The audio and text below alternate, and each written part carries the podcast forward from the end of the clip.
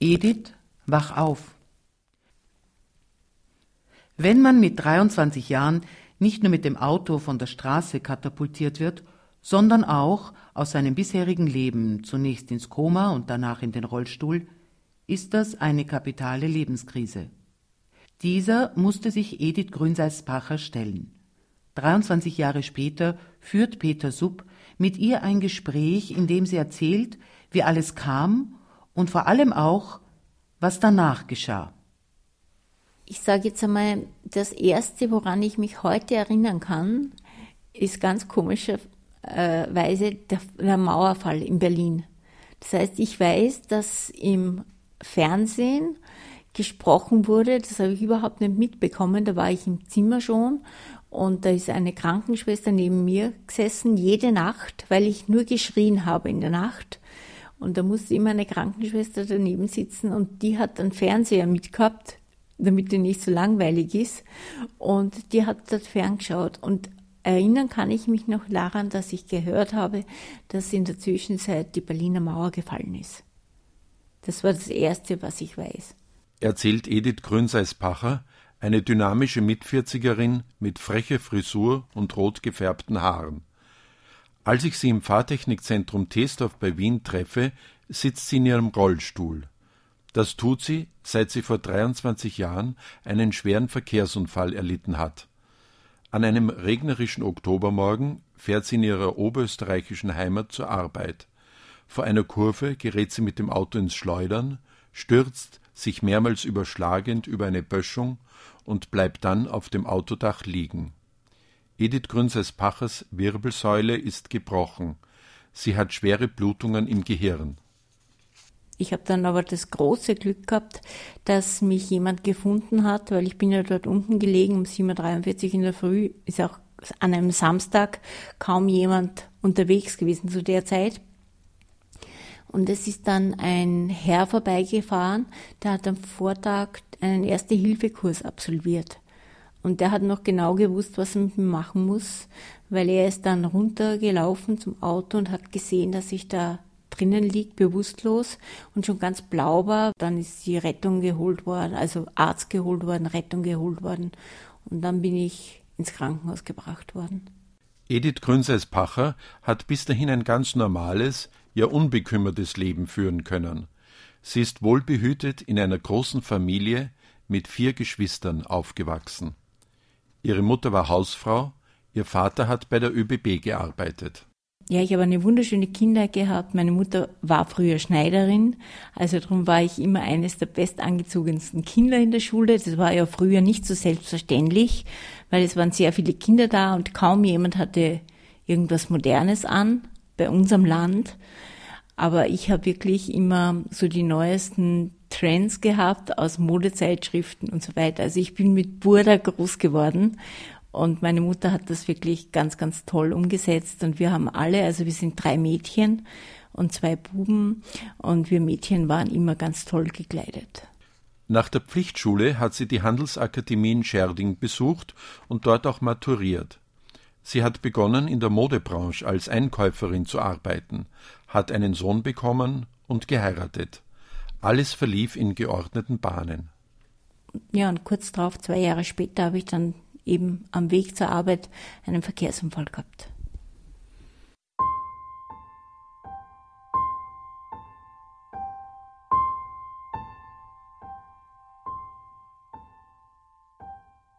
Die Ärzte bemühen sich, in einer stundenlangen Operation das Leben von Edith Grünseis-Bacher zu retten. Trotz aller Anstrengungen im Krankenhaus verfällt sie in ein Koma. Die Lage wird so ernst, dass es ungewiss ist, ob sie daraus jemals wieder erwachen wird. Deshalb empfehlen die Ärzte nach einiger Zeit ihren Eltern, sich um einen Pflegeplatz in einem Pflegeheim umzusehen. Das kommt aber für die Familie nicht in Frage. Wenn erforderlich, soll die 23-jährige junge Mutter durch die große Familie daheim gepflegt werden. Es kommen aber auch andere Ideen auf. Meine Schwester hat sich dann gedacht, das kann doch nicht sein und hat damals äh, meinen Sohn auf Kassette aufgenommen. Und das war ja vor 23 Jahren sind gerade die Walkman herausgekommen. Und äh, sie hat dann so ein Walkman gekauft und da hat auf einer Kassette hat mein Sohn mit mir gesprochen. So Mama, bitte wach auf, weil er hat schon sehr, sehr früh zu sprechen begonnen. Oder hat mir Geschichten vom bösen Wolf erzählt und vom Rotkäppchen und äh, Himpelchen und Pimpelchen und alles Mögliche.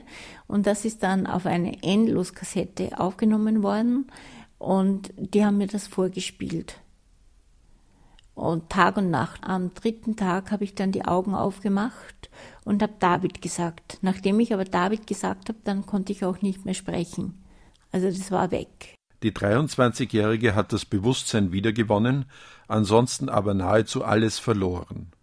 Sie kann das Bett nicht mehr verlassen, muss künstlich beatmet werden, muss mit Sonden ernährt werden, kann nicht mehr sprechen, sie ist völlig von fremder Hilfe abhängig mir war nicht bewusst, dass ich jetzt behindert bin. Also es war zwar schlimm, wenn ich äh, mit jemandem sprechen wollte und es ist einfach nicht gegangen. Oder ich habe nur so ganz komische Laute von mir gegeben, die überhaupt von Wörtern weit weg waren. Das war ganz, ganz schlimm. Immerhin stabilisiert sich ihr Gesamtzustand so, dass sie nach einigen Monaten von der Intensivstation des Krankenhauses in ein Reha-Zentrum gebracht werden kann. Und im Reha-Zentrum angekommen, das war so zur Mittagszeit, da haben die Leute am Tisch dort gegessen. Und ich habe mir, zu mir selbst habe ich mir gedacht, was machen ich da? Ich bin ja gar nicht so behindert wie die. Warum bringen mich die zu Leuten, die so eine, eine absolut gravierende Behinderung haben? Und ich musste aber zu der Zeit, war ich noch gar nicht so weit, dass ich beim Tisch heraus essen konnte. Das heißt, ich musste noch im Zimmer liegen, ich, ich wurde noch gefüttert, ich wurde noch mit Sonden ernährt. Und das war dann schon, dass ich sehr depressiv wurde. Ich habe dann auch sehr viel geweint. Das ist nicht leicht und das war wirklich die schlimmste Zeit meines Lebens.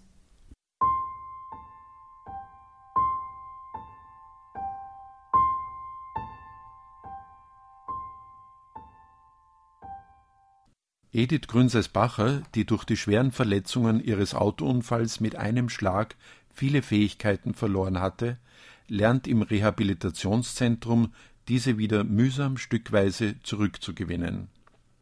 Ich habe mich zum Beispiel gefreut, dass ich wieder Sommerurlaub sagen konnte.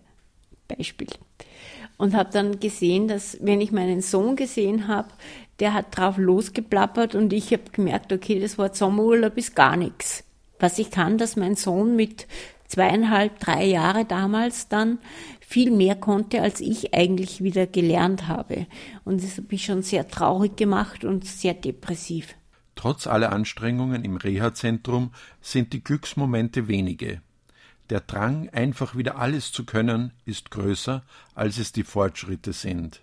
Die Verzweiflung wird unerträglich. Ich wollte wieder so sein, wie ich vorher war. Und da war ich weit, weit weg davon. Und dann war es so weit, dass ich eben, ich war insgesamt drei Jahre im Krankenhaus, länger als drei Jahre, also Krankenhaus und Reha-Zentrum.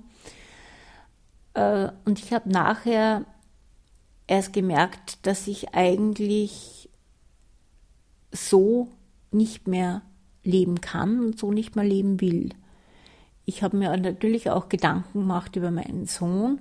Ich habe mir dann gedacht, na, ich weiß nicht, ob es nicht besser ist, bevor er so eine Mutter hat, die, die einfach kein Vorbild mehr ist, sondern die, die auch nicht mehr kann als ein dreijähriges Kind. Ob es nicht besser ist, dass er keine Mutter hat. Und aus diesem Grund habe ich ihm dann zwei Selbstmordversuche gemacht, weil ich mir sicher war, dass ich so nicht leben will. Und als ich dann beim zweiten Mal wieder durch Zufall gefunden wurde von einer meiner Schwestern, habe ich mir gedacht, okay, wenn du zu blöd bist zum Sterben, dann musst du leben. Und dann musst du was machen. Und dann habe ich eigentlich so richtig durchgestartet. Jetzt hat Edith Grünseisbacher nicht mehr auf Hilfe von außen gewartet, sondern ihr Leben mit den ihr zur Verfügung stehenden Mitteln wieder selbst in die Hand genommen. Und aus dem Grund habe ich begonnen, von mir an mich Briefe zu schreiben. Das ist ein bisschen verrückt, aber das hat mir damals wahnsinnig geholfen. Und zwar, ich habe mir gedacht, wenn mich jemand verstehen kann, dann bin das nur ich selbst. Das heißt, meine jetzige, die jetzige behinderte Edith hat an die damals gesunde Edith geschrieben, an die vorher gesunde Edith geschrieben. Und ich habe geschrieben, wenn es mir gut gegangen ist. Ich habe geschrieben, wenn es mir schlecht gegangen ist. Und immer wenn es mir schlecht gegangen ist und ich geglaubt habe, das geht jetzt einfach nicht mehr weiter, dann habe ich die Briefe gelesen, die ich geschrieben habe, es mir gut gegangen ist. Und habe mir so selbst Mut gemacht. Und äh, irgendwann ist einmal eine Dame neben mir gelegen, äh, deren Sohn Filmemacher war. Und der hat dann immer gefragt, ob er das lesen darf, was ich schreibe. Und ich habe lange Wochen immer Nein gesagt. Und irgendwann habe ich dann gesagt, ja, dann nehmen Sie das und lesen Sie. Und äh, ja, er hat das dann gelesen und ist mit einem Verleger zurückgekommen.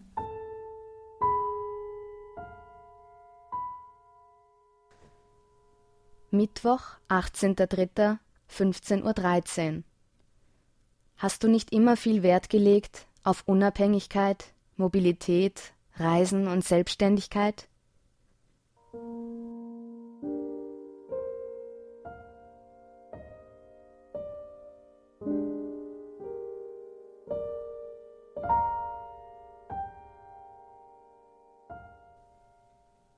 Donnerstag, 16.04.16.27 Uhr. Bitte, ich brauche Luft. Ich ertrinke beinahe an Fürsorge. Ich bin doch ein fast normaler Mensch. Ich brauche zwar ein bisschen mehr Hilfe und Zuwendung, aber ansonsten will ich genau so behandelt werden wie andere auch.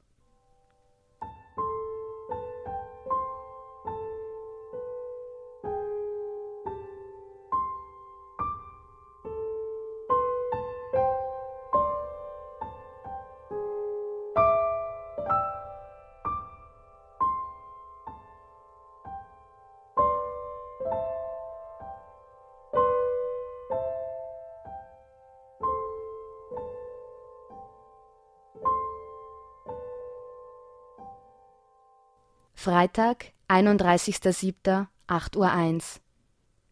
Ich fürchte mich davor, von meiner Umwelt nicht mehr als normaler Mitbürger geschätzt, geachtet und geliebt zu werden, als Aussätzige behandelt zu werden, nicht mehr als geistig normal betrachtet zu werden. Vor all dem und noch vor vielem mehr habe ich Angst.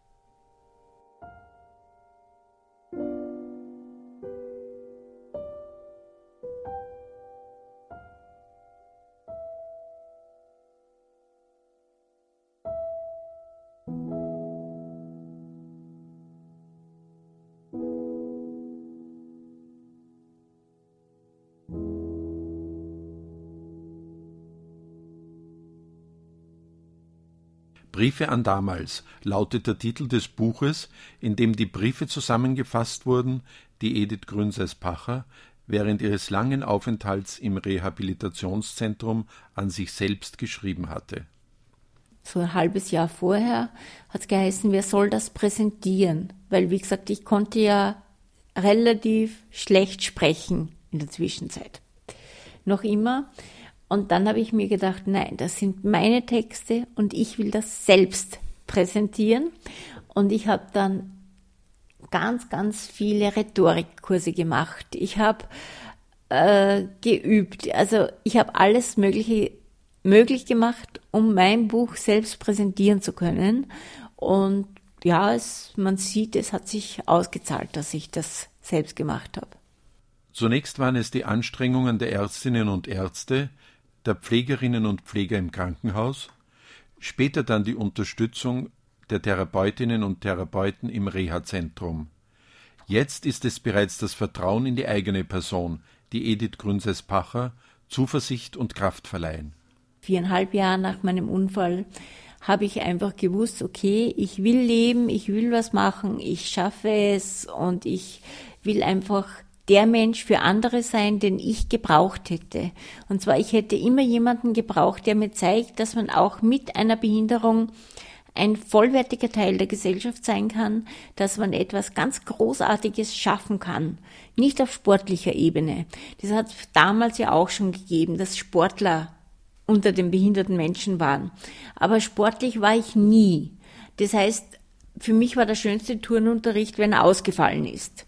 Und darum kann ich nachher nicht einfach sportlich werden. Also das geht einfach nicht. Und ich wollte immer jemanden kennenlernen, der aus seinem Leben im Beruf wieder was gemacht hat, der wieder wirklich was leistet und nicht sportelt. Und ich habe das nicht gehabt und darum habe ich mir gedacht, okay, dann muss halt ich derjenige sein für andere, den ich gebraucht hätte. Sie schreibt ein weiteres Buch, Gedanken seit damals, und wieder ein Jahr später das Verkehrserziehungsbuch Alex Ampel für Volksschulen in ganz Österreich. 1993 gründet sie die Initiative österreichischer Unfallopfer Rotes Dreieck. Ja, und äh, dann kam dazu, dass einfach immer mehr Menschen zu mir gekommen sind, die aber nicht aufgrund eines Verkehrsunfalls behindert waren, sondern die halt Krankheit von Geburt an oder was auch immer als der Grund, warum sie die Behinderung haben. Die sind dann zu mir gekommen und wollten eben auch irgendwas bekommen äh, zum Thema Mobilität, wollten wissen, wo können sie sich hinwenden und so weiter. Und ich habe dann den Club Mobil für Menschen mit Handicap gegründet, für Menschen, egal welche Art der Behinderung sie haben. Und ich habe mich dann eben nur oder hauptsächlich auf das Thema Mobilität spezialisiert. Bin dann hergegangen und habe Kontakt mit dem ÖMTC aufgenommen. Äh, und seither, also seit 1997, biete ich jedes Jahr für Menschen mit körperlichen Einschränkungen Fahrsicherheitskurse an.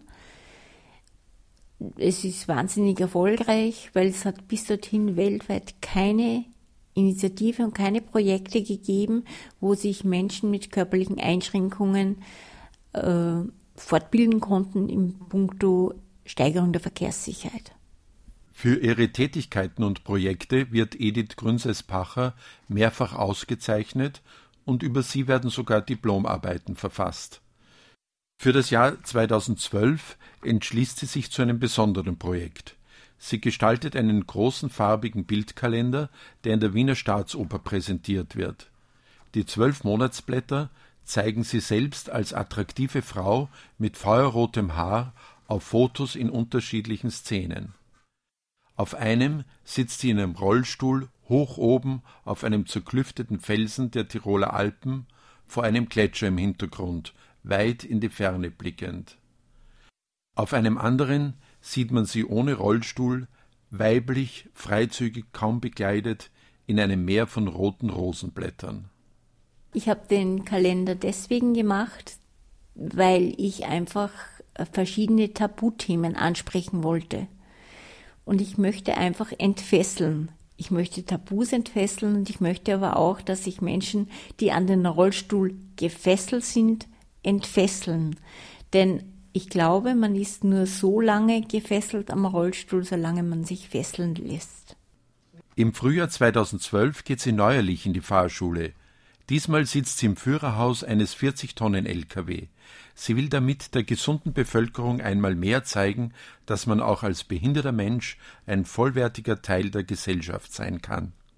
Der zweite Grund war dann, dass ich wieder behinderten Menschen zeigen wollte, dass man wenn man sich wirklich etwas wünscht und wenn man wirklich etwas haben will und man hat die Voraussetzungen dazu, das kommt natürlich schon dazu, dann kann man es schaffen, auch wenn es vorher noch nie jemand gemacht hat. Dann darf man einfach nicht drauf äh, hoffen, dass man es von anderen bekommt, sondern man muss selbst schauen, dass man irgendetwas schafft. Und das dritte, der dritte Grund war natürlich schon ein bisschen ein eigennütziger. Und zwar, ich hoffe ja noch immer, dass ich irgendwann vielleicht einmal einen großen Lottogewinn oder so mache. Denn ich möchte dann vielleicht einmal mit einem Riesenwohnmobil durch die Welt gondeln.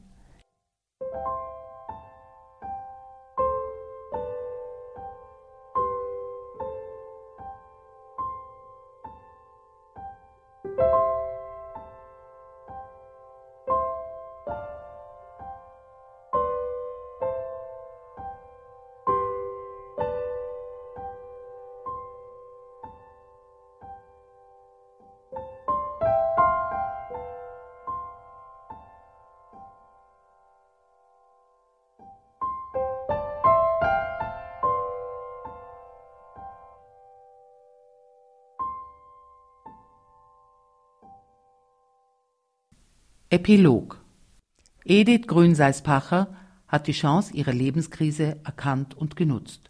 Sie lebt und arbeitet heute wieder in Oberösterreich nahe der bayerischen Grenze, hält Vorträge in ganz Österreich und im nahen Ausland.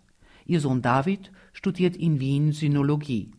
Von ihrem Mann hatte sie sich getrennt, weil sie für sich damals nicht klären konnte, ob seine große Fürsorge zu ihr aus Liebe oder lediglich aus Mitleid erfolgte. Sie sind bis heute gute Freunde.